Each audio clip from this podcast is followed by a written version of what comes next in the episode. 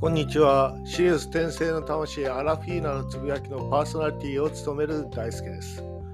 今日のお話はですね、まあ昨日の通勤で前を向いて歩こうになります。前を向いて歩こう。まあ昨日話した通りに前を向いて歩こうと言ってるのは24時間ポジティブになれと言ってるんではなくてただ単純にその瞬間瞬間を感じましょうと。ね。その嫌だという気持ち。ね。まあそういうところですよね。嬉しいという気持ち。ね。いろんな気持ちがありますと。つまらねえなと思う気持ち。ね。怒ってる。何かに対して怒ってるあなたの気持ち。その瞬間瞬間を感じ取りましょうということを言ってるだけです。なので前を向いて歩こうと言ってるのはね。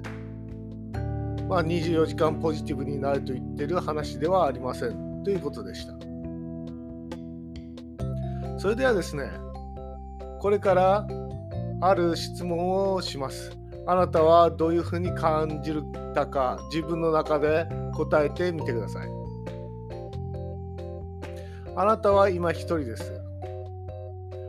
あなたはこの瞬間何を感じてますか、まあ、当然ねこの放送を聞いてると思うんですけどもまあそれは別にしてあなたは何を今感じていますか？何を考えていますか？答えてみてください。普通の人だったら「うん？何も考えてねえよ」みたいなことを言うと思うんだけどもね。本当にそうでしょうか？あなたは今話してる内容から何かをね取ろうと思って得ようとしてるんじゃないんでしょうかね。だから話を聞くんです。あなたは一生懸命聞き耳立ててこいつ何話すんだ今日はみたいな感じで聞いてると思います。ね。そうやって何かを得ようとする。ね。当然あのぼーっとしながらねリラックスするために聞く内容じゃないんですよね私が話してる内容っていうのは。まあ、とっても特殊な内容を話してるんで皆さん聞き耳を立ててねちょっと神経質になりながら今日は何話すんだみたいなことを思いながら聞いてると思います。俗に言う聞き耳を立てるですよね。そうなんですよ。自分が興味あるものに対してはそういうふうに聞き耳を立てるんですよね。で興味がないものに対しては聞き耳を立てない、ね、流すような感じで話を聞く。だからケースバイケースなんですよね。そういうことです。で何が言いたかったか。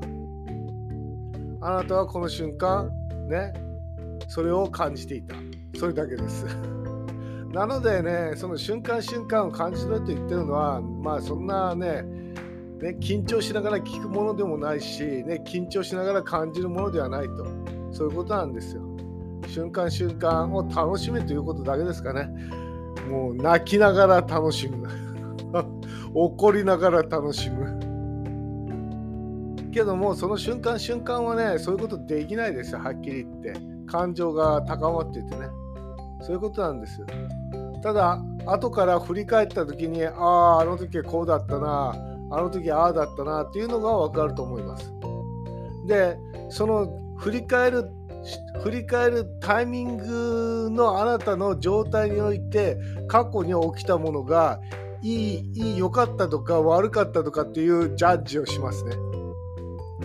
だから過去の出来事ものすごい悪いことだったんだけども今振り返るとあれはいいことだったんだなとかねあなたの状態に応じて過去の起きた出来事が良かったり悪かったり反転していくんですよ。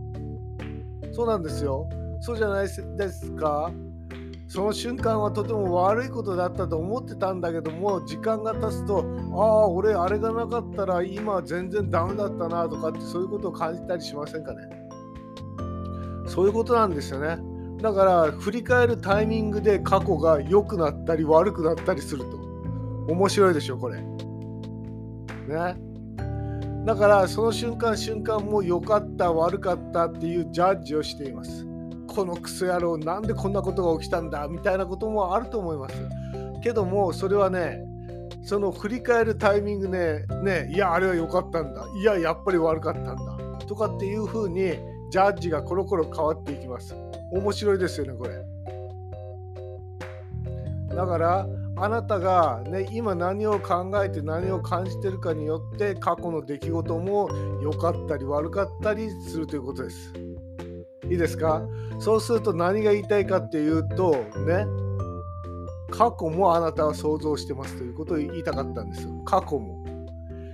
ねいきなり逆転していやあれは悪かったんだいやあれは良かったことだったんだっていうふうに、ね、いい悪いが反転して反転するっていうことはさ過去の起きた出来事は変わってないんだから過去に起きた出来事変わってないですよ。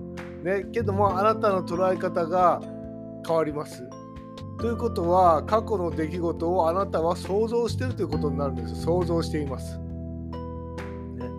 想像してるというのは天国だった地獄だったということを想像してるということを言ってるんですよ。いいですかね？面白いですよね。だから何が言いたいかっていうと今この瞬間あなたはダメだと思っててもそれは未来に行けば良くなったりするということを言いたかったんですよ。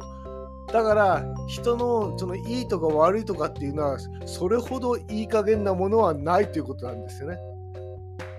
そうですよ。今だからあなた落ち込んだりしてるかもしれませんがね3日後とか1年後にはあなたはそれはものすごく良かったことだというふうに考えるかもしれません。なので瞬間瞬間を大切に感じ取りましょうと、まあ、そういう話でした。まあ、今日も最後まで聞いてくれてありがとうございました。